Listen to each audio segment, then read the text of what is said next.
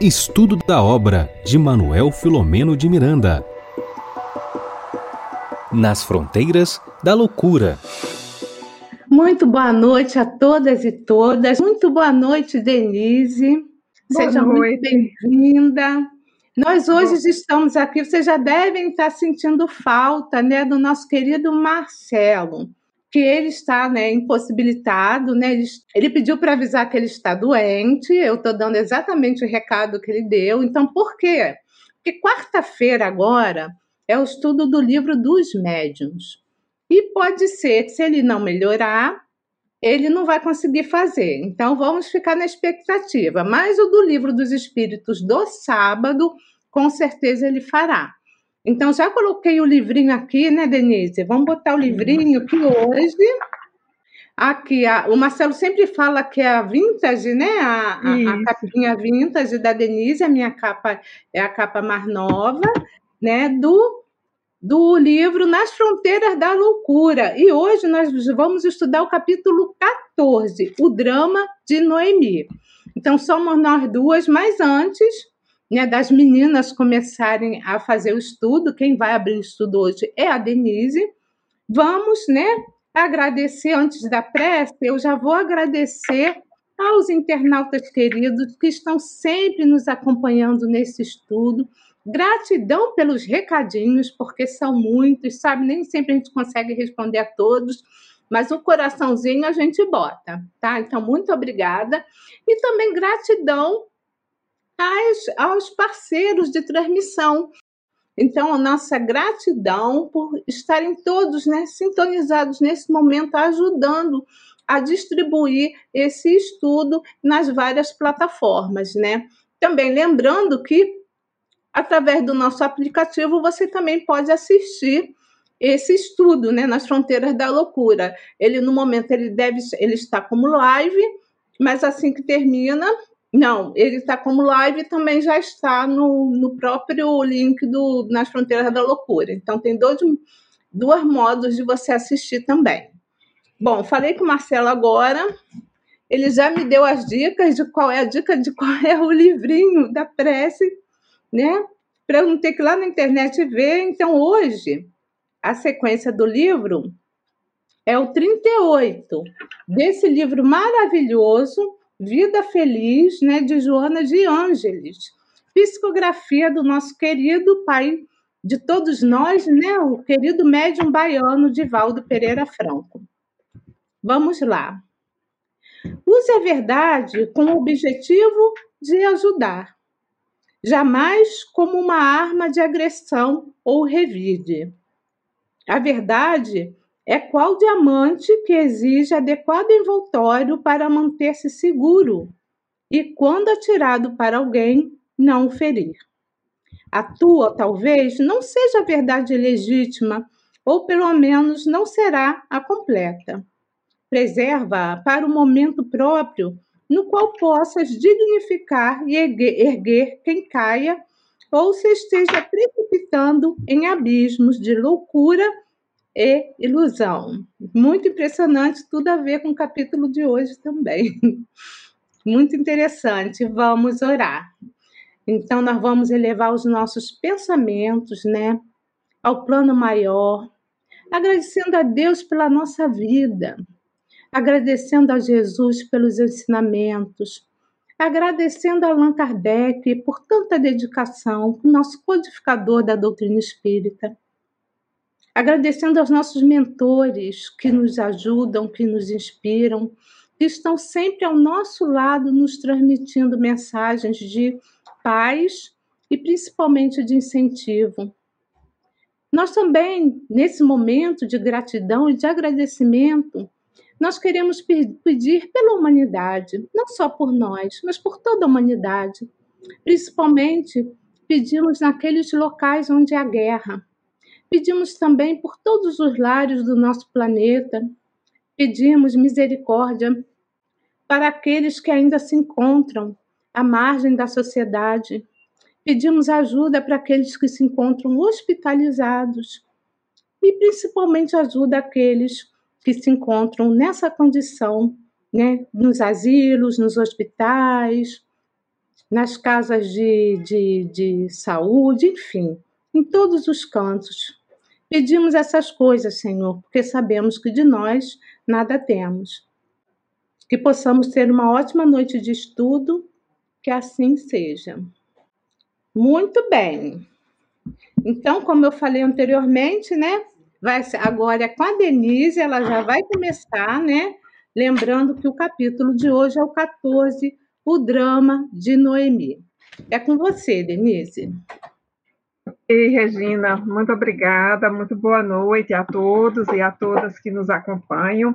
Estamos chegando assim quase aí na, na, primeira metade desse livro, né? Estamos pertinho da metade do livro, hoje o 14 capítulo, o drama de Noemi, essa personagem que nós conhecemos no capítulo passado, uma jovem, e a, a, a relação que nós temos aí entre os personagens envolve Noemi, envolve o seu pai, o Arthur, que é um dedicado trabalhador da equipe do Dr. Bezerra de Menezes, envolve também a sua mãe, Enalda, o seu esposo, Cândido, e um obsessor cujo nome nós não conhecemos ainda, que apareceu no capítulo passado, mas nós já sabemos que ele foi socorrido, e em torno dele estão também dois outros espíritos diretamente: a mãe desse obsessor numa outra vida e uma de suas filhas numa outra vida.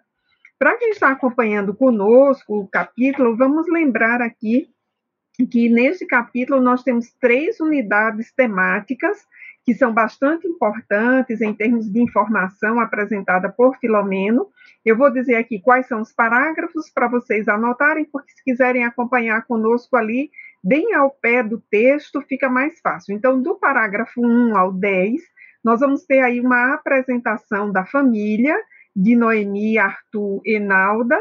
Depois nós vamos ter, é, dos parágrafos 11 a 25, a descrição daquilo que neste capítulo é chamado de ação precipitada, né? Então, vai, Filomeno vai nos trazendo aí na sua narrativa é, um aprofundamento das, da trama como um todo, e, por fim, nós vamos ter, dos parágrafos 26 ao 33, aquilo que é o clímax, o auge, né, o ápice é, de toda a trama que está descrita nesse capítulo, que dá ensejo à tentativa de suicídio de Noemi.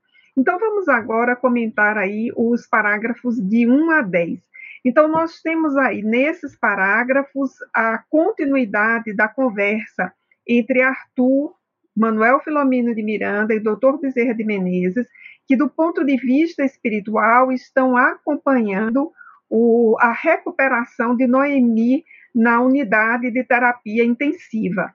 Então, o Arthur está ali já naquele momento posterior ao que seria a, aquela, o choque que a Noemi recebeu e todo o cuidado médico. Agora, ele já sabia que ela sobreviveria pela informação do Dr. Bezerra de Menezes. O, o obsessor havia sido retirado, então nós temos aí uma informação muito importante do ponto de vista dos conceitos espíritas. Essa informação é exatamente a desimantação desse obsessor, no sentido de que o pensamento de Noemi com o dele estava bastante imbrincado, bastante interligado, e era preciso, de fato, separá-los para que a identidade de cada um, a forma de pensar pudesse vir à tona e para a própria Noemi, que seguia com uma ideação suicida, pudesse refletir melhor.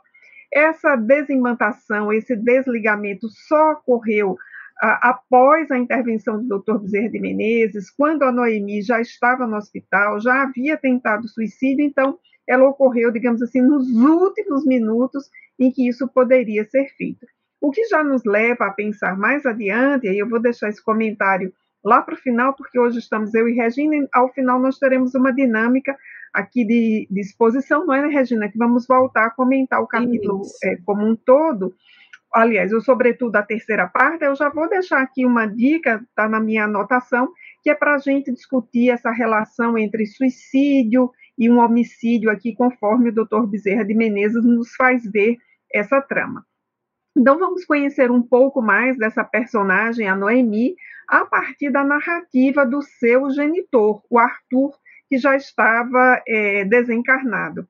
Então, o que o Arthur nos traz aí é o fato de que Noemi já nasceu sob o impositivo de uma grave provação com raízes no passado. Então, nós temos aí, não é, Regina, uma pista de leitura muito importante, que, como leitores, nós podemos nos perguntar a que provação o doutor Bezerra de Menezes é, se refere e que personagens serão esses, quais serão os, os fios que temos aí.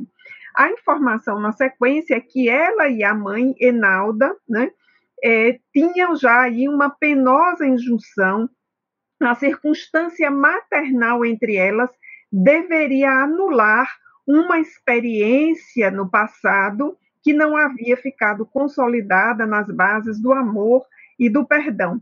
Mas a mãe, na história aí, nós vamos compreender ao longo desse capítulo, ela é menos madura do que a filha. Ela deveria ser um espírito, né, Regina? Com mais maturidade.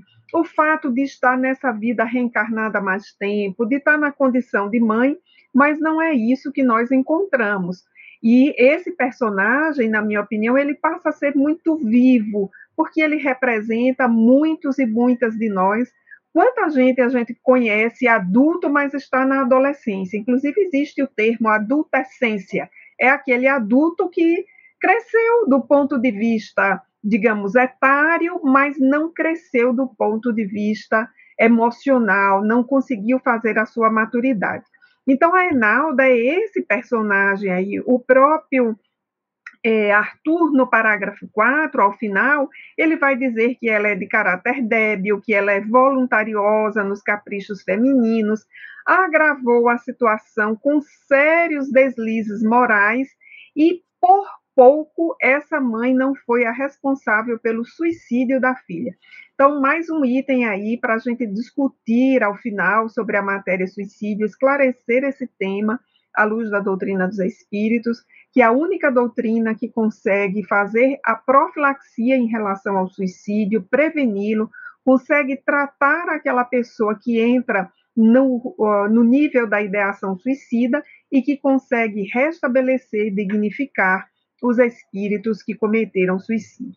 Então, nós temos um personagem aqui, do ponto de vista dramático, muito complexo, porque é um personagem que estava reencarnado com a função materna, mas se mostrava menos maduro do que a filha e voluntariosa, e por pouco não foi responsável pelo su seu suicídio, como dito. Então vejamos que na sequência o Arthur vai dizer, né, que a Enalda não tem aprendido a valorizar o tempo que a vida lhe confere, não trabalha a favor da própria ascensão, é imatura no que diz respeito a compromissos nobres, sonha com prazeres extenuantes é, a que gostaria de se entregar, pouco importando as consequências.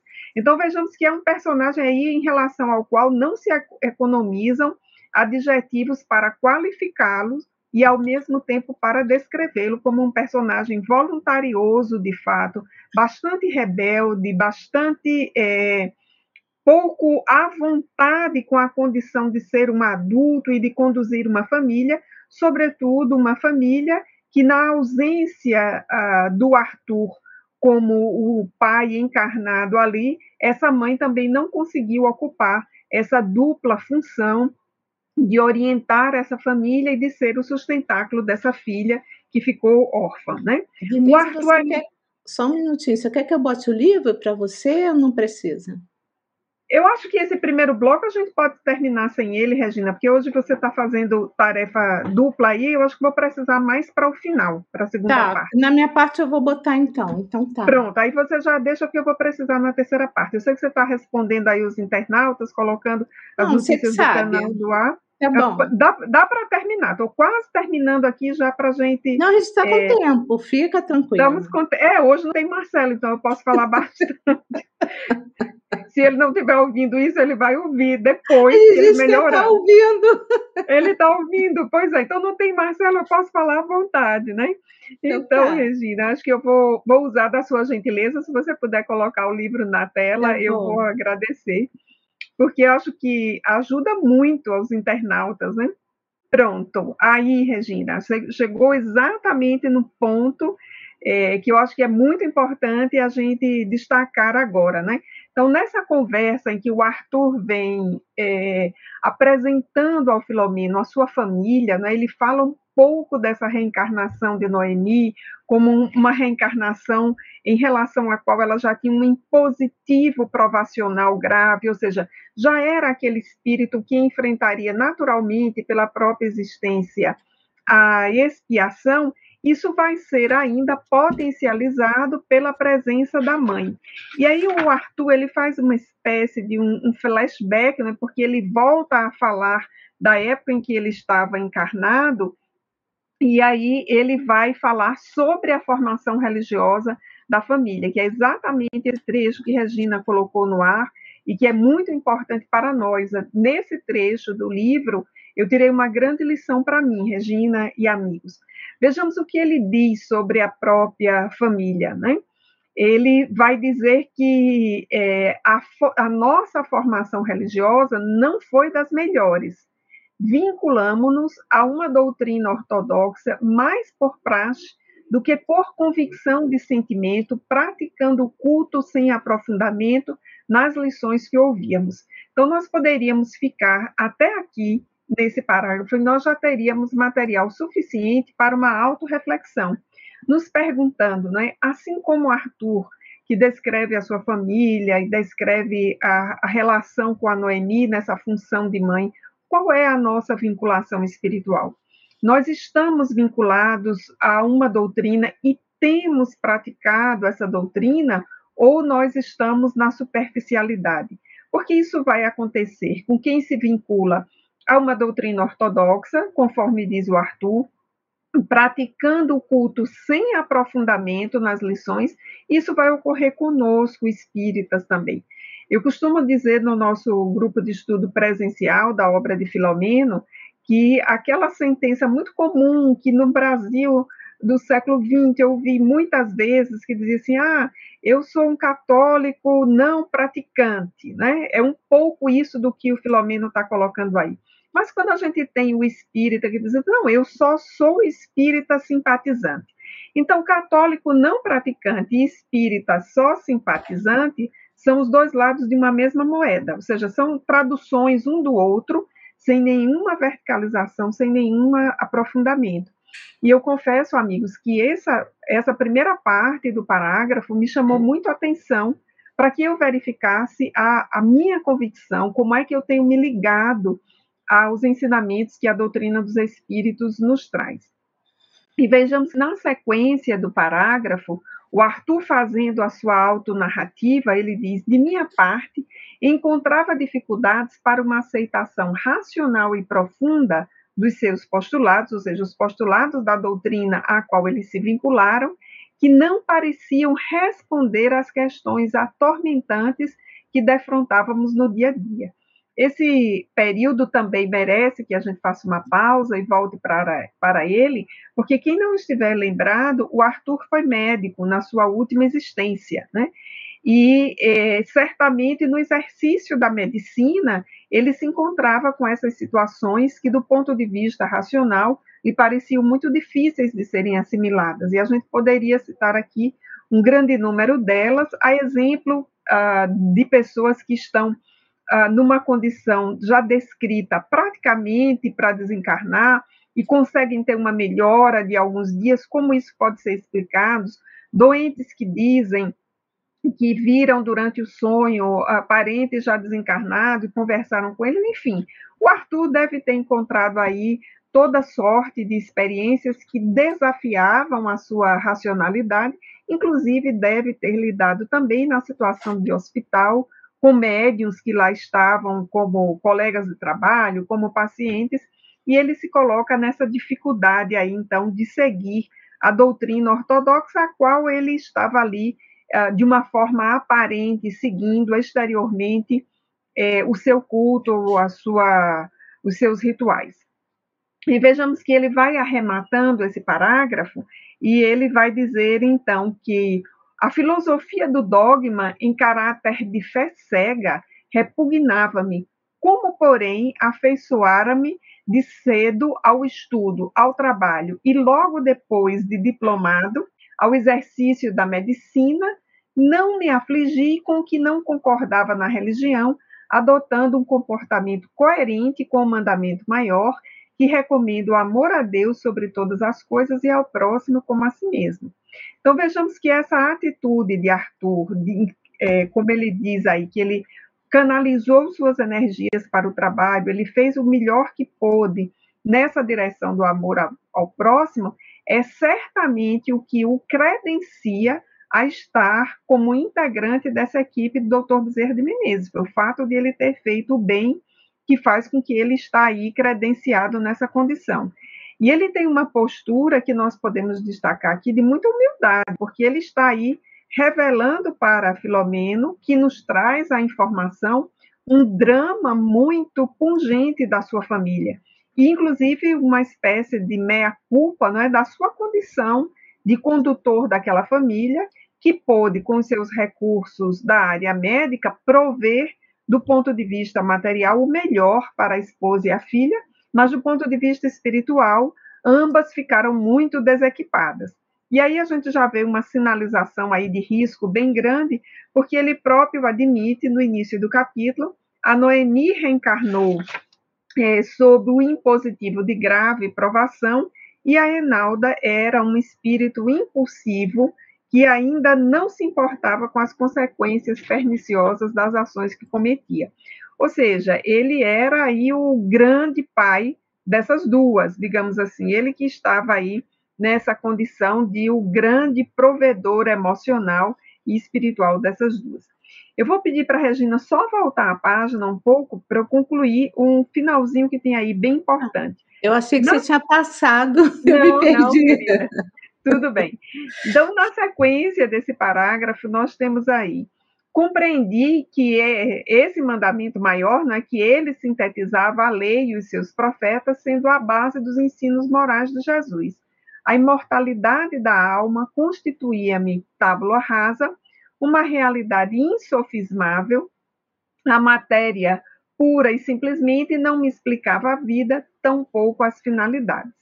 E aí ele vai trazer, depois dessa descrição da sua relação com a religião, que aqui a gente já pode fazer um gancho dizendo ele tinha muito mais uma relação com a religiosidade, ou seja, com a vivência do postulado do que com a religião ah, no sentido estrito. E a sua esposa, Enalda, aceitava o compromisso religioso sem compromisso moral com a fé indiferente. E a, o que vai ainda é, chamar a atenção está na outra página, esse início da página, quando ele diz: A nossa filha, de natureza espiritual frágil, renascendo sobre o complexo de culpa, fez-se temente a Deus, receosa de aprofundar os estudos religiosos e sensível ao bem de que muito necessitava para recuperar-se. Então, a Noemi aí é essa criatura né, a quem o Arthur tem muito afeto. Capítulo anterior, Filomeno diz que ele tem entranhado afeto, mas ela tinha uma estrutura espiritual muito frágil. E aí, só antes de passar para a Regina, eu quero lembrar todos os internautas que nos acompanham que esses primeiros parágrafos do capítulo, do 1 ao 10, eles nos levam ao encontro de uma reflexão muito importante que aparece nas questões 918 e 900, aliás, 919 e 919A. É, são as clássicas questões sobre o conhecimento de si mesmo, uma travessia que todos nós precisamos fazer, uma leitura da nossa estrutura emocional, uma leitura distanciada das nossas ações, essa leitura que o Arthur aí está podendo fazer da sua existência a partir da narrativa que ele faz para o Manuel Filomeno de Miranda. Nós podemos também voltar a esse assunto ao final para aprofundar um pouco a, as informações das questões 919 e 919A de O Livro dos Espíritos, mas eu vou passar para a Regina agora, para que ela possa nos trazer a segunda unidade temática desse capítulo. Muito bem explicado, né? Já deixou tudo no esquema para agora só comentar o drama, né? É toda essa trama, né? os detalhes dessa trama, né? Por que será que ela se suicidou?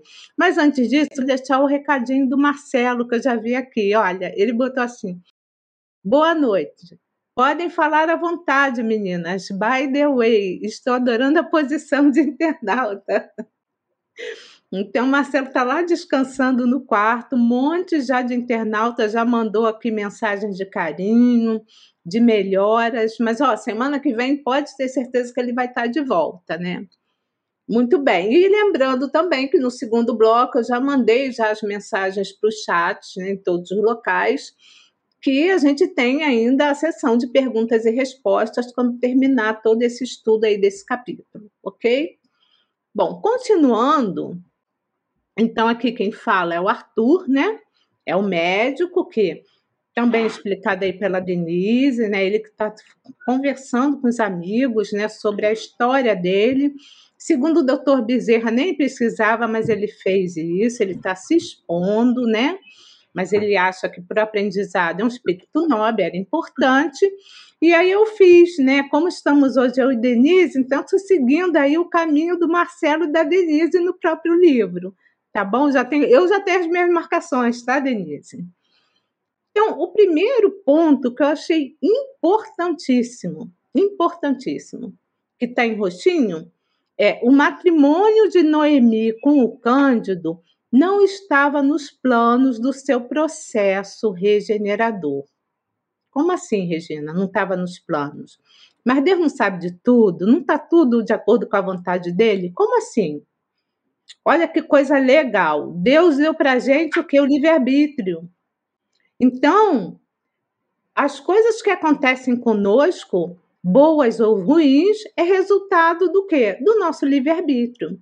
Então, o matrimônio da Noemi com Cândido não estava nos planos, mas eles se casaram a si mesmo, tá?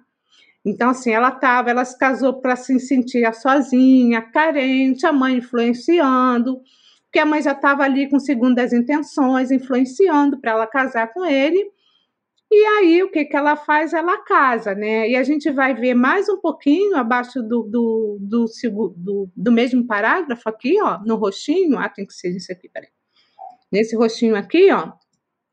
Sob o apoio de Enalda, que se fascinou com o rapaz, né? Enalda, mãe da Noemi, se precipitou os acontecimentos que o livre-arbítrio atraiu para a complicação deles mesmos. Então, assim, quantas coisas acontecem conosco na nossa vida e a gente acha que é por conta que a gente está em provas e expiações, não é deles, a gente está pagando. Ah, está tá acontecendo isso comigo que eu estou pagando. Mas que nada. Às vezes são as nossas próprias escolhas que fazem a gente mudar um pouquinho os nossos caminhos planejados pela espiritualidade amiga, tá? E aí, passados Continuando no próximo parágrafo, aliás, esse estudo está entre essa parte que eu vou estou colocando entre os parágrafos 11 e 24. Passados os primeiros meses de comunhão física, nessa né, coisa, né, da beleza, da atração física, né, da, da, da paixão, né, enfim, onde tem tantas ilusões ali embutidas, né, nesse, nesse início, né, de namoro, casamento, surgiram as primeiras desinteligências por coisas nenhumas, quer dizer, as primeiras brigas, discussões, né? Em que os caprichos pessoais complicam a convivência doméstica. Quem é casado sabe que não é fácil manter um casamento. Quando eu falo manter, assim, é, é, é a união de almas, mas que tem que ter muita cumplicidade, muito respeito, né? Um tem que ter, acima de tudo, eu acredito nisso, né? Muita amizade entre os parceiros, os cônjuges. Então, se não tem isso, quando acaba a paixão, fica o quê? Nada. Não tem amor, não tem cumplicidade, não tem amizade, fica nada. E aí, quem é que quer viver com um outro de quem você não tem afinidade, não se interessa? Principalmente nós, né? No meu caso, e muitos de vocês que devem estar assistindo, eu sei que todo mundo é novinho, mas no meu caso, eu que estou envelhecendo, a gente vai vendo que o que, que, o que fica, né? Que o corpo físico já está ficando, né? O rostinho enrugado. Então, assim, aquela beleza física está ficando para trás e o que fica realmente é, o que nós somos e o que a gente construiu ao longo dos anos com os nossos parceiros. Né? Então, isso é muito importante também, porque às vezes a gente se apaixona por, um, por uma figura e não é nada daquilo, quando a gente vai ver com profundidade, não é nada daquilo que a gente imaginava que fosse, né? Os problemas vão surgindo ao longo dos anos. Bom, continuando, a contínua aproximação entre sogra e genro, olha que coisa. Aí, ó, os dois, a sogra e o genro, apesar da diferença de quase 20 anos, eu lembro aqui que esse livro foi escrito em 1982, psicografado, tá?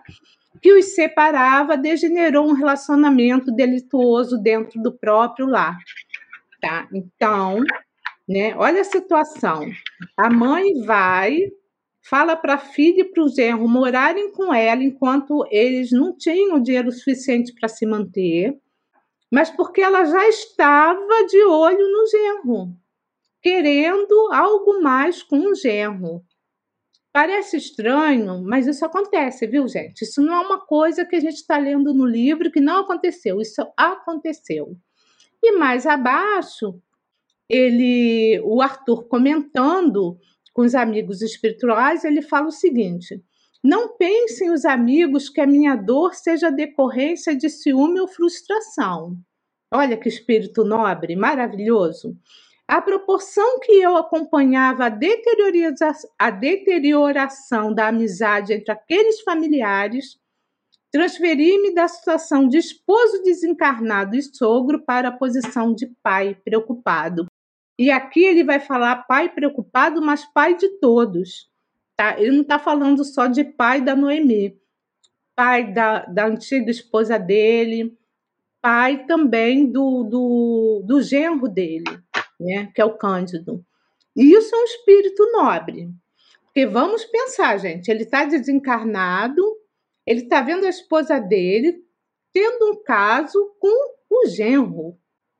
Vocês estão já pensando nisso, nessa situação, nas suas casas? Como seria se fosse com vocês? E esse espírito nobre se coloca na posição de quem? De pai, daquele que vai ajudar a esses, está tentando ajudar esses espíritos, né? Ele se coloca nessa posição. Achei aqui ser sensacional, né? Um dia, quem sabe, né? A gente chega lá, não é, Denise? Quem sabe, né? Da minha parte, eu vejo aqui, leio aqui, fico pensando, me coloco no lugar e falei, Jesus, eu acho que eu estou muito longe de ser boa, né? Mas enfim. É, e aí ele continua, Arthur, né? Procurei amparar os três, todos filhos da vida. Sensacional. Então, essa coisa que quando Jesus coloca que somos todos irmãos, que devemos nos amarmos, então a gente só vai conseguir colocar isso, isso em prática quando a gente estiver nessa condição de olhar o outro né, como um, um irmão, um necessitado. Não assim como pai, como marido, como genro, como filho, não, como irmão. Irmão de jornada, porque somos espíritos milenares e estamos todos fadados à evolução aí, a, a, a dias melhores, né? Continuando, Enalda e Cândido, né, mãe e, e marido, entregues à licenciosidade, não se davam conta, tá aqui no roxinho, de que Noemi não passava despercebido o comportamento da exagerada amizade de sua mãe com seu marido. Isso é fato, né? A gente sempre percebe, né? Qual de nós não vai perceber uma situação dessa? Porque é, é, é fica difícil de não ver mesmo. E aí a Noemi, ressentida, ela agasalhou as farpas do ciúme e pôs-se de guarda, relacionando pequenos fatos que lhe consubstanciavam a suspeita. Tá? Então, e nessa tormentosa, eu, vou, é, eu tenho que trazer umas questões do livro dos Espíritos, mas vou trazer depois. Nessa tormentosa situação mental e moral, todos atraíram os seus inimigos desencarnados. Olha aí, gente. Se já é ruim você ter os seus inimigos desencarnados, imagine o de todos. Na questão de sintonia, todos estavam ali reunidos para que desse tudo errado mesmo. Tá para eles, né? E tudo certo para os obsessores. abrindo campos aos processos de cruel indução obsessiva que passaram a corporificar-se. E aí ele coloca o Arthur, né, no outro parágrafo, que eu não podia deixar de citar, o amigo hostil que acaba de ser resgatado da alucinação de que padecia. Vocês lembram, gente? Do obsessor da Noemi, que a Denise falou várias vezes. Ele foi lá, a mãezinha dele apareceu e resgatou-lo junto com a sua filha. Então, esse obsessor é que da Noemi é antiga vítima de quem? Dela mesma. O, quem estava atacando a Noemi, vamos repetir, é vítima dela mesma do passado, que compactuaram no rapto da filhinha dele, aquela filhinha que foi ter com ele, sabe? Que foi tentá-lo tirar daquela situação difícil, de perseguição a Noemi, para que ela tentasse o suicídio, lembra dele? Então, a própria Noemi tentou raptar, ela estava envolvida com o rapto da filhinha. Então, no capítulo, a gente vai ver isso no capítulo anterior, capítulo 13, tá? Como sabemos, somente sucedem obsessões, isso aqui também é, é tanta coisa importante que fica difícil eu não grifar. Como sabemos, somente su sucedem obsessões porque existem o quê? Endividados. Então, não existe. Eu sempre falo assim que o obsessor geralmente é a vítima da, daquela, daquele, daquele drama. Geralmente é. Né? É lógico que muitos que se envolvem em vários tipos de dramas, se você for um espírito mais nobre, a pessoa segue e deixa para lá, mas nem todos são assim. As pessoas ficam tristes e tentam o quê? A vingança, tá? Continuando, ele fala o seguinte, o Arthur: todo obsessor por mais insensível e cruel, é somente alguém. Eu acho que aqui não é bem o Arthur falando, não, é o próprio Manuel Flamengo de Miranda, né? Todo obsessor, por mais insensível e cruel, é somente alguém doente. Viu, gente? É somente alguém doente que se viu traído e não tem sabido ou querido superar a condição de dor a que foi arrojado. Então, a gente vai ver nas né, nossas reuniões mediúnicas que participamos, a Denise participa também, muitos dramas assim parecidos com esses, né? E, geralmente são espíritos assim vítimas. Agora, é, eu sempre brinco e falo assim: ah, Atrás de um grande obsessor tem sempre um grande espírito, porque os espíritos nobres, os espíritos superiores estão sempre prontos a nos ajudar. Eles não perguntam assim, não, deixa eu ver esse aqui. Ah, essa aqui está na casa espírita. Essa aqui faz palestra. Ah, aquela ali. Não. Não tem religião, não tem, não tem classe social.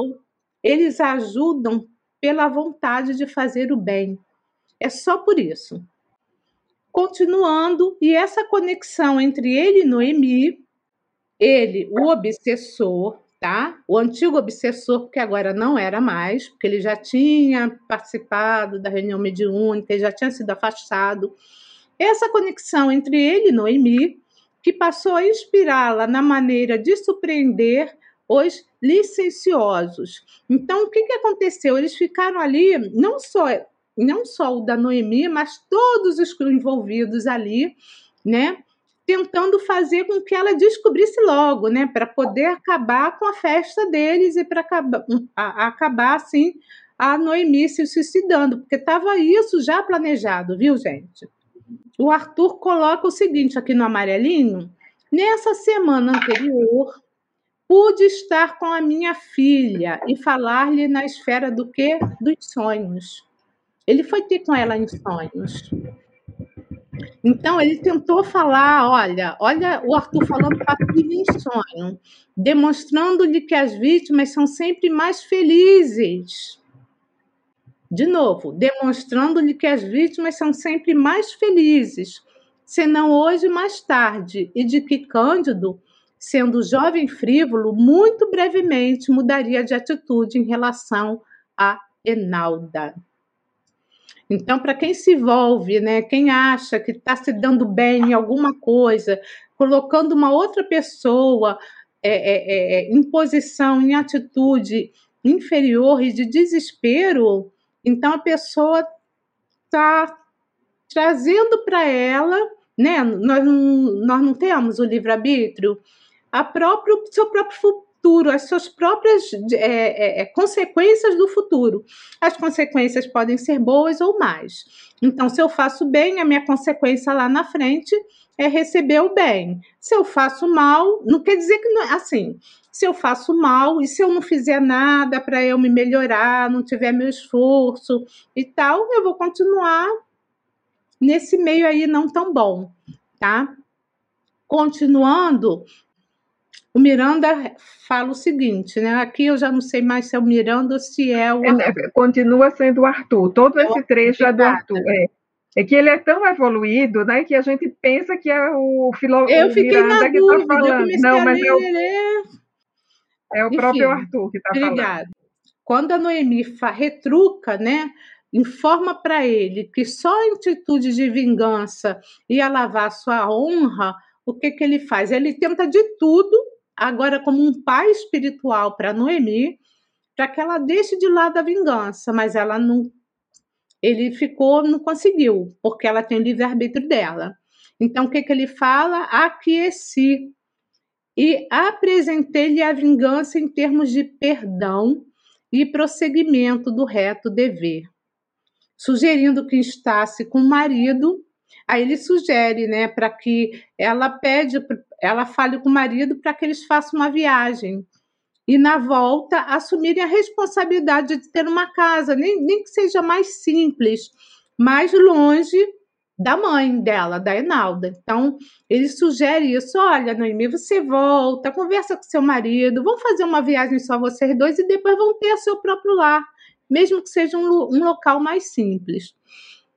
E aí ela chora muito, ela entende a mensagem, ainda em sono, e aí ela propôs ao marido para que eles fossem viajar, né, nesse período do carnaval. Mas o marido não aceitou, tá? É, ele disse que nesse momento não poderia ir. E aí, continuando é, com a, o Arthur, a nação de, de Arthur, na manhã de hoje, né? De hoje foi quando aconteceu a tentativa de suicídio. Duramente, a Noemi, duramente hipnotizada pelo inimigo, foi inspirada, olha só, ela foi inspirada a armar uma cilada na qual tombaria como vimos, né? Na qual ela tombaria. Então, ela planejou visitar alguns amigos, prometendo retornar depois do almoço. Né? Então foi tudo planejado, mas na verdade o que a Noemi queria é pegar, é dar o flagrante.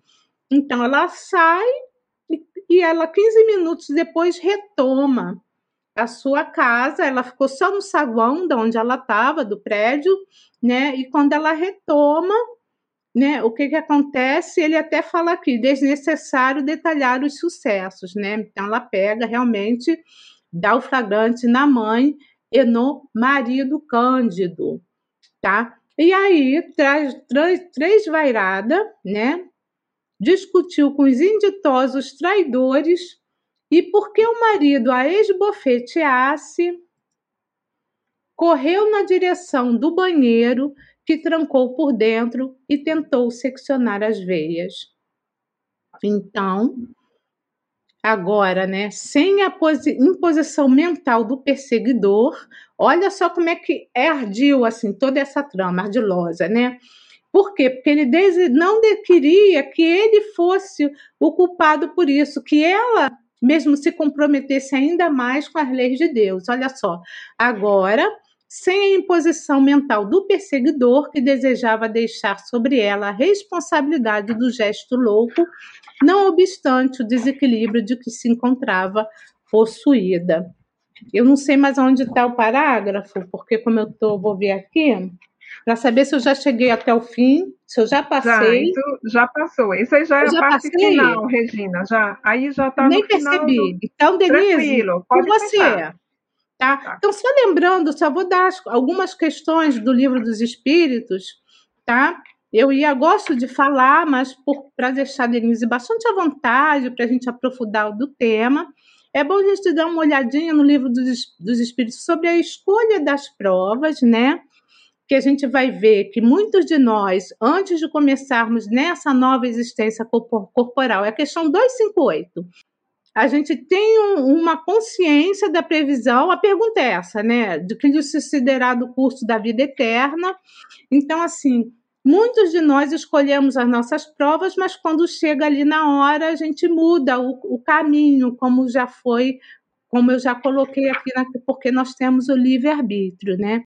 E lembrando também que o casamento, aí a gente dá uma olhadinha lá na questão 695, onde os espíritos falam que o casamento é um progresso na marcha da humanidade. Por quê? Porque na questão seguinte, na 696, que efeito teria sobre a sociedade humana a abolição do casamento? Seria uma regressão à vida dos animais. Então, o casamento não está aí por acaso. Então, se você, né, internauta, queira, né, ter o seu companheiro, a sua companheira, então pense direitinho, porque casamento é coisa séria é com você, Denise, todo seu, assim. Ok. Desculpa eu, vou... passado, tá? Tranquilo. Eu só ia acrescentar agora, né? Uh, casamento é coisa séria, mas também é sinal de progresso emocional e progresso moral. Eu fico muito feliz quando eu vejo duas pessoas em qualquer idade, jovens ou pessoas mais maduras, e agora está muito comum as pessoas já na terceira idade uh, se reconsorciando. Isso é muito importante é sinal de maturidade, não é? Ter uma vida em casal, inclusive quando mesmo um casal já está casado resolve não é, dar um, um, uma nova chance ao seu consórcio, ao seu matrimônio, isso é extremamente importante. Então, o casamento merece toda, todo o nosso destaque. E merece o nosso destaque ainda, Regina, internautas, porque das situações públicas, das festas que Jesus foi, ele foi a uma boda né, que o evangelista João começa narrando. Então, é uma, uma decisão de grande importância para qualquer um de nós. Então, só arrematando aí esse capítulo, Regina deixou certinho no, na tela aí para a gente, é, só para destacar esse final que nós temos aí, é que a, a, o Arthur, não é, ele até se coloca um tanto responsável pela situação, porque ele vai dizer: a minha carência de valores não pôde impedir os acontecimentos, demorando-me em prece até o momento em que vos vim rogar auxílio. Então, para que a gente entenda né, essa história toda, ela foi uma espécie de flashback para que a gente compreendesse o que foi colocado lá no capítulo 13, que é exatamente esse drama de Noemi que vem sendo contado ah, desde o capítulo 13 Vamos lembrar aqui também que ao Arthur cabe a sentença de Jesus, dai conta da tua administração. Então, ele conseguiu fazer muito bem ali, digamos, a administração dele, de pai, de todos os que estavam ali. Porque quando nós observamos bem, Regina, nós temos um conjunto de crianças espirituais. Era Noemi, é, ainda bastante imatura, o próprio Arthur diz isso no trecho que eu falei antes, nós destacamos, a própria Enalda era imatura. Vejamos que o genro aparece com o nome de Cândido, o que nos faz lembrar o livro Cândido de Voltaire. E aí o Cândido de Voltaire era de fato um jovem muito simples, muito ingênuo, que não é exatamente o caso aqui. Então eu gosto quando a gente consegue perceber a motivação dos nomes nos personagens de Filomena, e aqui a gente vê uma motivação aí para fazer a gente pensar, traz um, um contraste. Acho que a gente pode ir para os destaques, né, Regina, já trazendo aí também questões li do livro dos Espíritos, porque o final do capítulo aí os internautas acompanham conosco, verão que é o encerramento desse não foi nem um diálogo, né? foi uma narrativa do Arthur para o Filomênio Dr. Bezerra de Menezes, a sua meia-culpa, e aí o próprio Dr. Bezerra de Menezes é que vai arrematar dizendo que o adversário espiritual não é mais o foco de novas, novas preocupações, porque quando eles terminarem aqueles labores ali extraordinários, lembremos que em lives anteriores o Marcelo chamou a atenção disso, isso era uma pauta a mais, além do que estava programado para o carnaval, esse adversário ele já está incluído nessa pauta de cuidado, de carinhosa vigilância materna, já com aquela mãe espiritual que está ali, que já havia pedido para que ele ficasse ali sob os cuidados da equipe do Dr. Bezerra de Menezes. Passando então, queridos amigos internautas, né, para os aprendizados desse capítulo e para os destaques, eu diria, Regina, que esse capítulo me trouxe mais uma vez o ensinamento sobre o escândalo, aquela sentença de Jesus, né? Que o escândalo tem que vir, isso é fato, é lei da vida, está ali naquela tensão entre as leis de conservação e de destruição, mas ai daquele que o traga. Essa é a sentença de Jesus que está em Mateus no capítulo 18, versículo 7, né? Quando Jesus faz aquela predição sobre a condição difícil da terra, e ele diz: ai do mundo por causa dos escândalos, porque é necessário que os escândalos venham, mas ai daqueles que os tragam. Então, se nós trazemos essa sentença de Jesus e tomamos esse capítulo 14 do Nas Fronteiras da Loucura, nós vemos aqui uma perfeita exemplificação dessa situação, porque há muitos ali que não deveriam ter se envolvido com o escândalo. Que o Cândido era frágil e tinha interesses, isso é fato, não cabia a Enalda trazer isso à tona e nem, muito menos protagonizar essa ação de escândalo, né? Que a mãe e o marido estavam com um envolvimento extraconjugal de dificílima assimilação para qualquer um de nós e para Noemi, vamos colocar assim, isso é fato, mas transformar isso num escândalo, que foi o que Noemi fez, de alta proporção, atentando contra a própria vida, também é um escândalo absolutamente desnecessário nesse processo. Para os obsessores também, eles não precisavam se envolver na história para que o escândalo entre Enalda, Cândido e Noemi viesse à frente.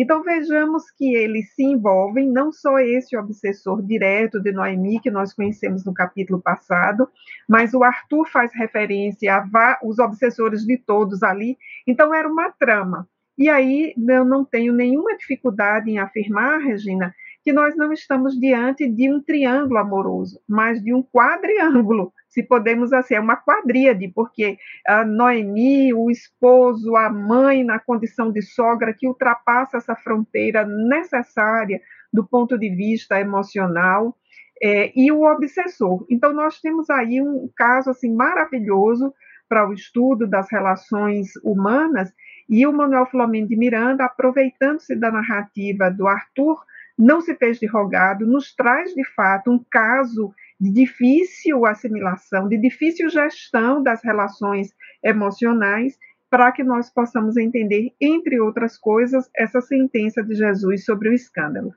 Que tem tudo a ver, Regina, com o nosso Vida Feliz, do início, capítulo isso, 38. Isso, é verdade, isso mesmo. Que você leu hoje, né? Então, vejamos o que Joana diz usa a verdade com o objetivo de ajudar, jamais como arma de agressão ou revide. Só esse primeiro parágrafo já nos fala da posição que Noemi assumiu.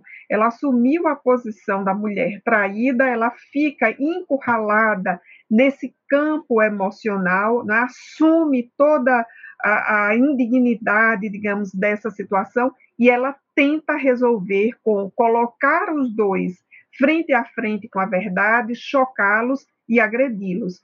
E aí, de fato, ela estava diante de uma verdade, era uma situação de infidelidade conjugal, né, com esse plus aí, porque essa terceira pessoa da relação era alguém que menos se esperava no processo, mas o que Noemi faz é potencializar a verdade que ela descobriu ah, como arma de agressão e de revide. E ela descobre também teleguiada pelo seu obsessor. Então já há aí uma relação, uma fronteira entre mediunidade e obsessão. Muito provavelmente nós vamos ver a Noemi um pouco mais na frente nesse livro e essas relações entre ter assimilado tão facilmente né, as ideias desse espírito mostram aí uma médium atormentada, né, e que o espírito soube muito bem utilizar essa, esse tormento de Noemi, a sua mediunidade aí pouquíssimo ajustada ou não ajustada de forma alguma, para dizer de forma mais correta, e o obsessor explora isso, porque Noemi tinha uma matriz, tinha uma pendência, não é, com esse obsessor. Ninguém vai ser explorado como obsessor se não tiver um plug emocional ao qual se ligue aquele obsessor.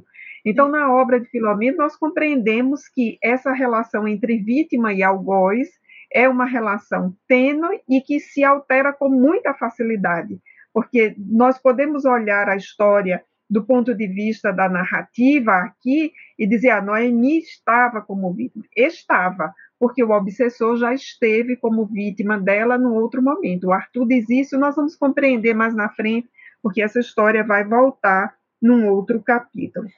E também, e... assim, eu, só para fazer uma colocação, é, que você que Kardec traz isso no livro dos médiuns, né? Quando você começa a gostar do que ouve, né? Todos nós somos médiums, né? Então tem aqueles que são mais ostensivos, então você realmente gosta. E olha, realmente eles vão te induzindo para você descobrir né, no caso, a Noemi descobrir tudo aquilo que estava uhum. acontecendo. Ela foi realmente induzida. Existe essa, como você falou, essa sintonia né, uhum. né, entre eles. Então, assim, eu diria para você que tinham muitos mais envolvidos do que quatro, é porque não foram narrados, né? Como não você foram... mesmo colocou, não, não é. foram citados nomes. É. Mas eu fico imaginando a situação espiritual daquele lá. Sim. Agora, um antes de, de, de passar para você de novo, eu fiquei pensando também, sabe, Denise, nos verdadeiros amores, essas almas que se encontram, que se amam. Poderia acontecer? Poderia. Entre mãe, cunhado, poderia sim. Genro, cunhado não, genro, poderia um, um verdadeiro amor. A questão é que não era um verdadeiro amor e as almas nobres, elas trariam a verdade de alguma forma né? Não iam deixar que isso acontecesse dentro do próprio lar, porque eles não estavam nem aí para Noemi. Espíritos uhum. muito infantis, como a Denise colocou, sabe? Uhum. Então eles traíam Noemi direto ali, não foi, e é uma coisa assim, você vê que é uma falta de respeito, uma falta de tudo, né? É. Como esses espíritos ainda eram infantis. É, Regina, sempre que eu releio esse capítulo, eu fico pensando no, no ensinamento sutil que o Manuel Filomeno nos traz aqui, é, reiterando essa questão de O Livro dos Espíritos que você nos apresentou sobre o casamento, sobre a monogamia, a delicadeza, o cuidado de uma relação conjugal e como essa relação ela precisa ser de fato cuidada. Todo o investimento de cuidado para ela é importante.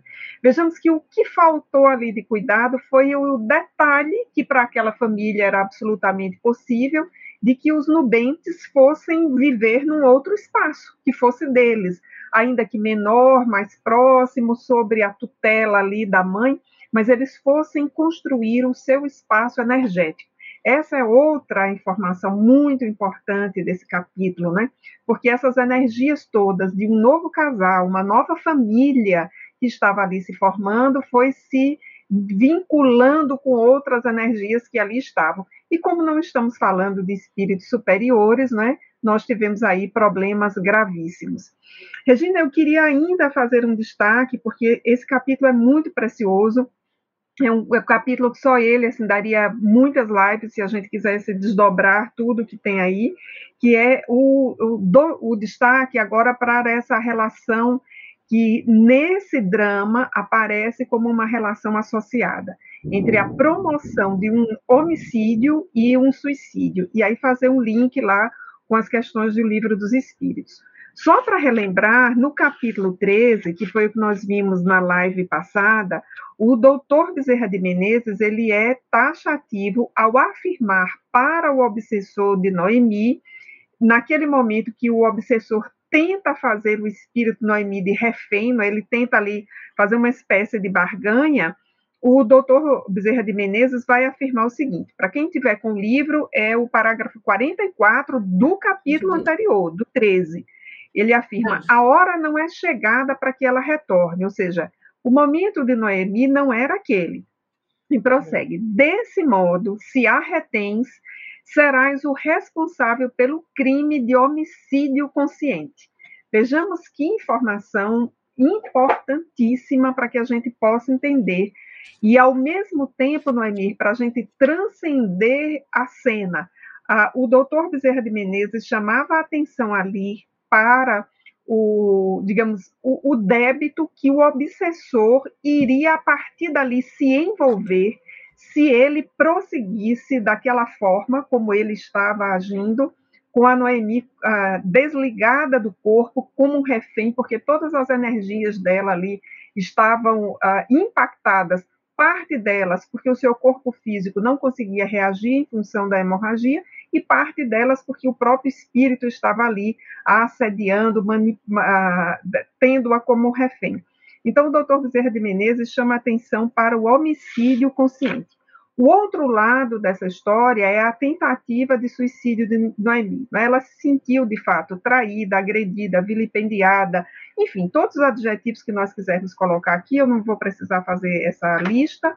E como é que ela tenta resolver a situação, ela não tenta resolver conversando, ela não tenta resolver estabelecendo um limite uh, para a mãe e o, o, marido, ela não tenta estabelecer colocando um fim na relação, ela tenta estabelecer um, um limite protagonizando a cena da pior forma possível.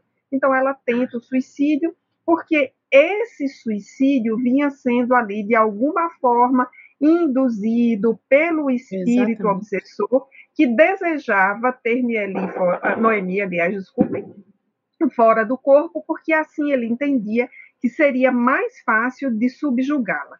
Então, nós temos aí um caso que, para nós que lemos a literatura espírita, que acompanhamos as reuniões mediúnicas, são as fronteiras entre suicídios e homicídios espiritualmente arquitetados. Quando a nossa justiça for bem mais ampla do que a justiça que nós temos hoje, que seja uma, uma justiça que veja os atenuantes e agravantes espirituais, esses casos serão colocados é, em avaliação como uma, um, do lado dos agravantes, né?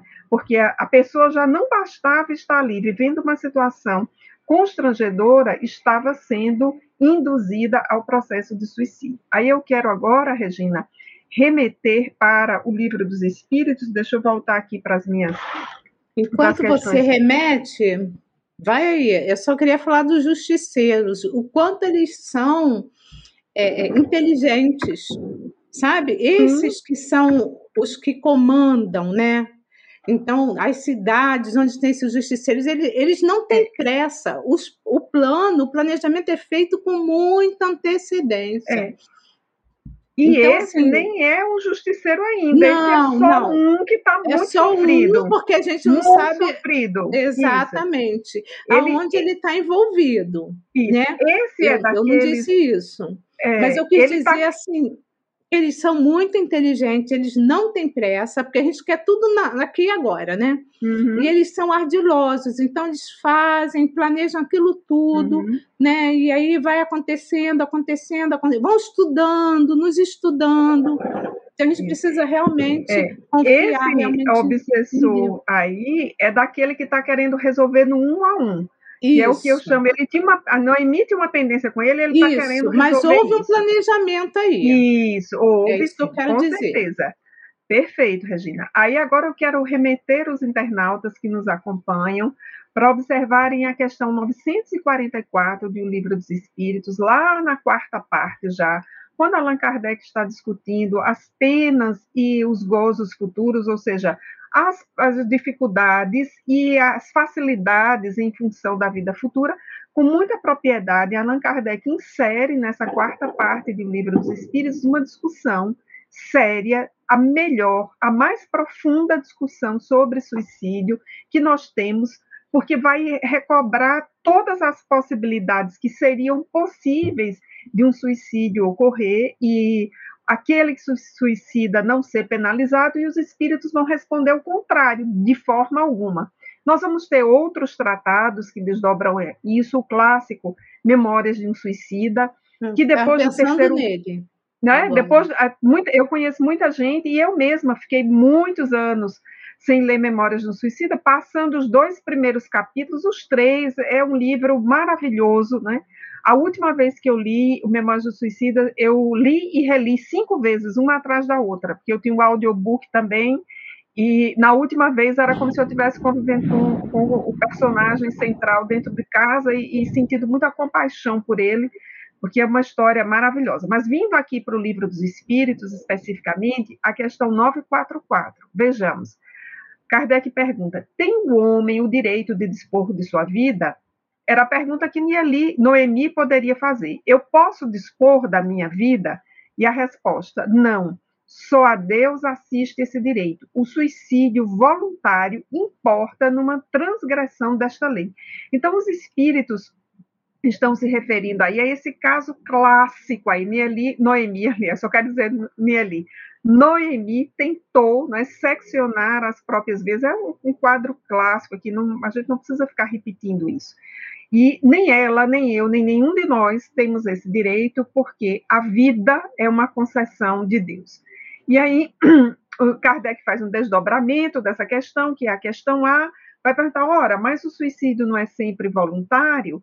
E aí a resposta é: o louco que se mata não sabe o que faz. Então, uma pessoa que já não tem a sanidade, que não era o caso da personagem que nós acompanhamos aqui, entraria nessa outra categoria, o que não deixa de ser uma agressão contra a vida. não vou entrar nesse segundo caso, porque não é nosso foco e também por conta da hora das já nossas tá na, Já está na hora de entrar nas perguntas e respostas. Isso, eu vou só concluir aqui, Regina, só a 957, que é a que de fato okay. explica o caso da, da Noemi, né?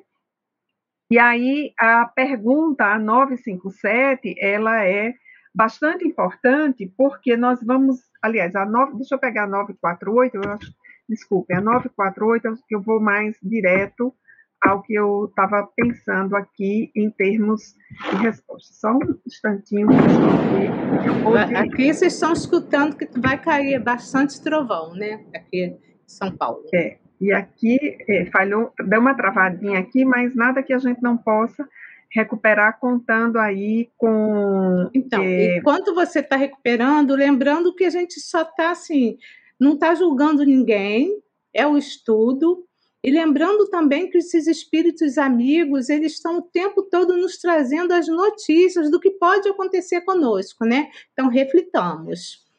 Isso. Aí, só para concluir aqui, a gente ir para as perguntas dos internautas, a questão 948 de O Livro dos Espíritos, ainda na temática do suicídio. Kardec pergunta: é tão reprovável o suicídio aquele que tem por causa o desespero, aquele que é, quer escapar à vergonha de uma ação má, que era o caso de Noemi, assim, é possível assim reprovar Noemi por ter feito essa ação, ela quer escapar aí de uma vergonha, ou seja, essa notícia ia sair. Aí a resposta dos espíritos: o suicídio não apaga a falta. Ao contrário, em vez de uma, haverá duas faltas. Quando se teve a coragem de praticar o mal, é preciso ter a de sofrer as consequências. Deus que julga pode, conforme a causa, abrandar os rigores de sua justiça. Essa pergunta, ela tem como primeiro escopo aquele que cometeu uma ação da qual se envergonha. A resposta é inicialmente para esse caso. Mas ela também serve para o caso de Noemi, porque é uma tentativa de com o suicídio, assim, dizer, olha, vai ficar abafado, mas não vai porque o suicídio não apaga a falta. Então, nós temos um capítulo grave, denso, com muitas informações, muitos aprendizados, e ficaremos muito felizes se os internautas eh, compartilharem conosco, não é, Regina, os seus aprendizados. Isso, ele já tem as, algumas perguntas, e lembrando que bom, né, que ela não conseguiu, né, a Noemi, né, o bem, sempre o bem, nesse caso ela não conseguiu é, se suicidar. Né? Vamos aí à vinheta das perguntas e respostas. Momento de interação. Perguntas e respostas. A primeira pergunta é para você, Denise. Se quiser, eu boto a segunda que é para mim. Quer descansar? Não, Porque... pode ser. Vamos é, seguido. É da querida Thaís, que está sempre conosco, né? Denise, a questão religiosa para o espírito, ela tem valor moral? Por que a religião é criada pelo ser humano e Deus é amor em nossa vida? Aqui. Muito bem, Thaís. Muito boa noite para você que sempre está aqui conosco no estudo, mandando suas perguntas. Isso é bem importante porque a gente está vendo que você acompanha o estudo de pertinho. Bom, Thaís, é, a questão religiosa ela é, por essência, uma temática do campo moral. E tem muito valor, sim. Nós não podemos atirar pedras às religiões de uma forma geral, nem às religiões ortodoxas, nem aquela de matriz afrodescendente, porque o cerne da religião é de fato moral, condução, nós conseguir separar o bem do mal. E a religião é uma, de fato uma criação humana, é a nossa interpretação das leis divinas que de fato é, emanam dessa condição de Deus ser todo amor. Então é a nossa leitura ainda, Thaís, uma leitura que talvez em muitos períodos da história seja uma leitura com limites, mas é a forma como nós vamos percebendo as leis divinas e aprendendo a separar o joio do trigo. Muito bem. A próxima é da Thais, ela faz uma perguntinha para mim. Regina, no plano espiritual, como são escolhidos os espíritos afins? Querida Thais, pergunta ótima. A gente não escolhe, né? Como é que a gente escolhe os espíritos afins? Eu vou te dar assim um, uma, é, eu vou assim, um exemplo muito facinho. O que, que são espíritos afins? Aqueles que gostam de determinadas coisas. Podem ser coisas boas, como, como podem ser coisas ruins. Exemplo: eu gosto de pintar. Eu gosto de desenhar, eu gosto mesmo. A Regina gosta de pintar, de desenhar, a Regina gosta de poesia, tá? Então, eu estou sendo bem reducionista, tá? Mas vamos falar assim para você entender. Então, uma outra pessoa que gosta também de pintura, de arte e tal e tudo mais, ela vai ser a minha afim. Agora, você imagina isso, a gente, se a gente vai expandir isso para as questões mesmo das virtudes, entendeu? Então, as pessoas mais caridosas, elas são afins de outras pessoas caridosas. É que nós não somos assim. Ah, nós somos um universo, né? Os, nós espíritos, nós somos, nós temos várias virtudes em nós, nós temos vários decessos em nós também, que ainda não somos espíritos plenos. Então, o que, que acontece? Eu vou me afinizar com aquele espírito que pensa mais ou menos e age igual a mim. Isso é que são espíritos afins. Então, o Arthur, vamos para o livro. Esse Arthur, vocês acham que ele, ele era afim do Dr. Bezerra de Menezes? Thaís, é só para você refletir, era afim.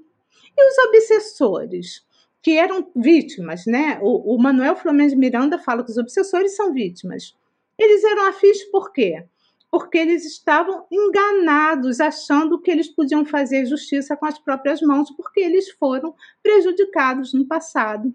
Também eram afins. Então, acho que mais ou menos, eu acho que eu consegui fazer entender, entender né, Thaís? Então, é isso. Espíritos afins são aqueles que são parecidos, né, uns com os outros. Continuando, eu vou, eu vou responder esse do Daniel, porque tem uma próxima que é do Marcelo, ele vai falar do vinho, e como você citou, eu vou passar para você, tá?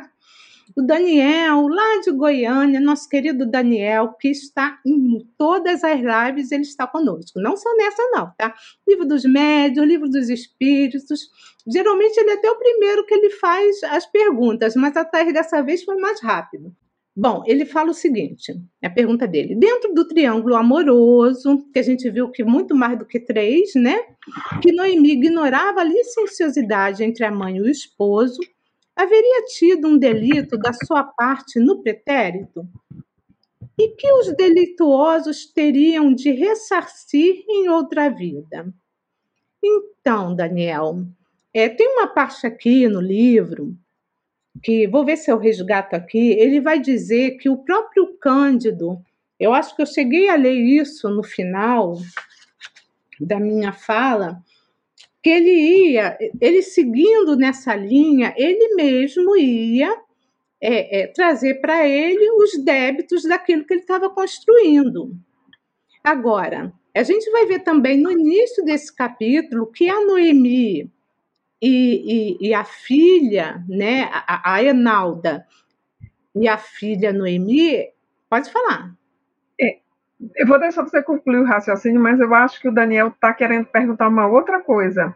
Veja, eu acho que o, o, Daniel ele perguntou o seguinte: olha, dentro do triângulo amoroso que Noemi ignorava a licenciosidade entre a mãe e o esposo, assim, só quero lembrar que ela não ignorava, ela sabia. Haveria um delito de sua parte no pretérito, mais ou menos. Eu ia chegar lá. Eu ia chegar lá, então desculpa. Não, que isso? Eu ia chegar lá. É, voltando aqui, é, eu me dei uma perdi um pouquinho, mas tudo bem, não tem problema não. No livro, no livro, o que a gente sabe até o momento, tá? É que a, a Noemi, tá? Ela teve sim, ela tinha um envolvimento com o obsessor no rapto da filha dele. Mas até o momento no livro não é informado que existiu esse triângulo amoroso no passado. Então, até o momento, a gente não, não tem como dizer que teve ou não teve. O que a gente sabe é que mãe e filha não, é, não tinham, não se gostavam. Até aqui, tá? Mas geralmente, esses casos assim muito graves, geralmente, né? Geralmente, não quer dizer que é, né? Tem tem toda essa essa drama, o envolvimento no passado. A gente vai ver N livros do próprio Manuel Flamengo de Miranda. Aí vamos ver lá nos bastidores da obsessão, o caso assim que vai contar assim belíssimo, né? Tem personagens maravilhosos dos obsessores, vai trazer toda uma trama dos obsessores do passado, das vidas que eles tiveram. Então fica aí a dica de leitura. Mas o, o Denise, se eu não conseguir ter respondido direito, você pode concluir sem nenhum problema. Eu acho que só um arremate aqui para o Daniel pensar que nós não estamos diante de uma ação que vai se repetir. Não é por, pelo fato de Noemi ter traído a mãe numa outra vida que nessa vida a mãe vai traí-la, porque a Exatamente. pergunta do Daniel eu fiquei com essa impressão. Eu também posso ter entendido errado a, o direcionamento da pergunta dele. É, não é na, não é uma repetição, porque se for numa repetição, não vai terminar nunca. Então, um que uh, fez uma ação com o outro agora, traiu agora, na existência seguinte vai ser traído e o outro de novo. Então, não é nesse sentido, Daniel, não é uma repetição no sentido desse ciclo. Tá? Mas é bem verdade que pode ser, sim, pode acontecer, porque nos bastidores da obsessão é mais ou menos esse caso que é quase uma repetição, mas como a gente vai ver no livro aqui, chega uma hora que o obsessor ele é liberado através do que? Da amorosidade, dos amigos espirituais e da consciência dele. Ele vai aos poucos entendendo que enquanto ele está estacionado, os, a, os espíritos que eles estão obsidiando, ele está seguindo em frente. Agora acontece sim, viu? Oh, desculpa, viu, Denise? Acontece sim em alguns casos. Mas como a Denise falou com muita propriedade, não quer dizer assim, ah, ele está sendo traído, foi assim que eu entendi na resposta dela. Então é porque ele foi traído anteriormente, né? Foi isso que eu entendi. Agora essa pergunta é para Denise, do nosso querido Marcelo, que está doentinho. Considerando que um dos primeiros milagres de Jesus foi a transformação da água em vinho, ou dando à água este sabor, poderíamos pensar que o casamento tem mesmo a sua importância? Uhum. Isso, Marcelo. Essa narrativa nós vamos encontrar no Evangelho de João, no capítulo 2, e aí nós vamos encontrar essa simbologia extremamente bonita é, de vida conjugal como transformação, e transformação para melhor, né? No sentido, não, não aqui no sentido de fazer uma apologia ao vinho, mas transformar para melhor no sentido de transformar uma matéria simples, que é a água, em uma outra matéria mais complexa. Certamente, se Marcelo tivesse aqui, ele discorreria sobre a física da água, os dois átomos simples, hidrogênio e oxigênio, os átomos todos da composição de uma outra bebida, mas o que nos interessa é o aspecto simbólico, como Jesus se utiliza dessa simbologia de estar naquela festa de bodas para trazer para nós o ensinamento de que vida conjugal sobretudo, e vida em família também é uma experiência de transformação moral para melhor. Então, esse milagre de Jesus, ele é entre milagre que entre aspas, né? Essa, essa participação de Jesus nas bodas, essa transformação, ela é muito preciosa e ela é muito simbólica e ela é muito vigorosa para todos nós. Bom, ainda tem mais duas, tem mais algumas, mas vamos tentar a gente, por conta do horário, responder pelo menos eu mais uma e você outra. Vou responder essa. Da Maria do Resgate Medeiros. É possível um desencarnado obsedar um espírito encarnado para ferir outro? Isto é, um terceiro? Ou estão todos na mesma teia obsessiva? É possível sim. É possível sim. A gente vai ver isso no livro Grilhões Partidos. Então, eu não vou contar, mas ali, porque se eu disser assim, o fulano, Beltrano, Ciclano, aí vocês vão saber. E a gente vai descobrir isso no fim do livro. Então, a trama existe sim. O espírito que queria prejudicar uma outra pessoa e usou a sua, eu vou falar a sua filha, né, para que isso acontecesse. Agora, a filha também estava altamente né, comprometida com as leis divinas. E olha que interessante, né? É, é, a questão da lei da sintonia. Então, todos envolvidos na questão de, do, desse resgate, dessa melhoria, todos envolvidos. O, o, livro é o livro que a Denise fala que é, é, é o livro que ela gosta mais do Manuel Flamengo de Miranda, né? Eu também gosto muito. Então, leiam Grilhões Partidos, porque essa resposta, essa pergunta está no livro, Grilhões Partidos, de Manuel Filomeno de Miranda, sabe? Então, existe sim. A gente vai descobrindo no final do livro que todos estavam muito envolvidos na mesma teia, nada é por acaso, a justiça é divina e que a gente constrói aquilo que nós praticamos, o nosso futuro depende do nosso presente. Próxima para Denise, da Thaís. Denise, o que leva uma pessoa em um casamento não fazer bem a outra? Será somente a falta de amor? Pois um homem não faz bem a uma mulher, como também uma mulher não faz bem a um homem? Uhum. Ok, Thais. É, nós podemos dizer, como uma resposta breve para essa sua pergunta, que é bastante ampla e complexa, que daria também um seminário de umas três horas, e não só de hora e meia, que há muitos fatores que fazem com que uma pessoa não faça bem a outra, e, sobretudo, dentro de uma relação de casal, que é uma relação de muita cumplicidade. Não é à toa, por exemplo, que nós vemos o alto número de feminicídios no Brasil, de agressão contra, as, contra mulheres, dentro das relações conjugais. Então, há diferentes fatores, entre eles fatores que são puramente materiais, vinculados a uma cultura de transitoriedade, há fatores relacionados ao preconceito em relação às mulheres, há os fatores psicológicos, os fatores espirituais, sociais. Então, é de fato uma trama muito complexa e multivariada de fatores que levam às chamadas relações tóxicas dentro da relação de casal.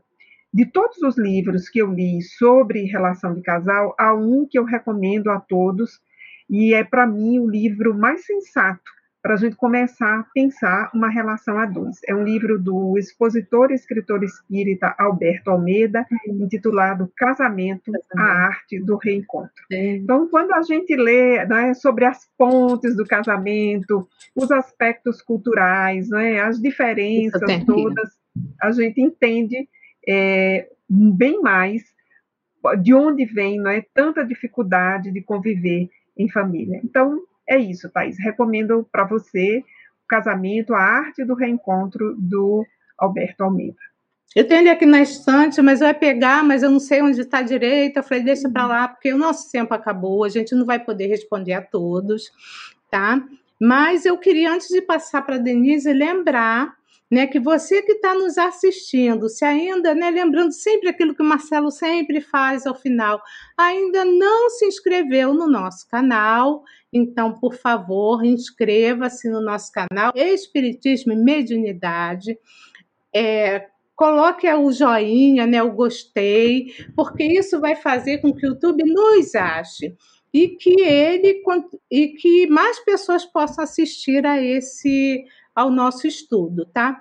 Nós também temos um aplicativo disponível na tanto na Apple Store quanto na Play Store, Espiritismo e Mediunidade. E todos esses estudos estão é, estão assim todos é, todos juntinhos, né, num único local, tudo num só local. Então todas as obras aqui estudadas, todos os é, não só os livros, mas também como as lives estão todas no nosso aplicativo Espiritismo e Mediunidade. Um beijo grande a todos, né? Até a próxima live, que possam ter uma ótima semana. E agora eu passo a palavra para Denise. Beijo. Ok, queridos. Então, nós agradecemos a todos, agradecemos a solidariedade para o Marcelo, né? pedimos que possam fazer as preces por ele, para ele se restabelecer logo e voltar para as múltiplas atividades aqui do canal. Nos veremos na próxima segunda-feira com o, o, capítulo de número 15, recordando vidas passadas, e estimulamos para que compartilhem conosco os aprendizados com base na obra de Manuel Filomeno de Miranda. Então, por essa noite, nós vamos fazer a nossa prece para agradecer esse, essa oportunidade de estar, estarmos juntos aqui. Que possamos elevar o nosso pensamento, dilatar a nossa emoção, para encontrarmos a força da gratidão e nos dirigirmos ao nobre Manuel Filomeno Batista de Miranda, que através da dedicação do nosso querido Divaldo Pereira Franco, nos traz uma história com a densidade da história da Noemi, mas falando-nos da recuperação, da superação e da conciliação. E rogamos que os ensinamentos para o perdão, para o amor, falem mais alto ao nosso coração, que tem tantos desafios para amar. Senhor, somos gratos por essa noite e te rogamos o amparo, porque nossas almas carecem da tua presença amorosa. Sê com todos os que aqui nos vinculamos, hoje e sempre, Senhor.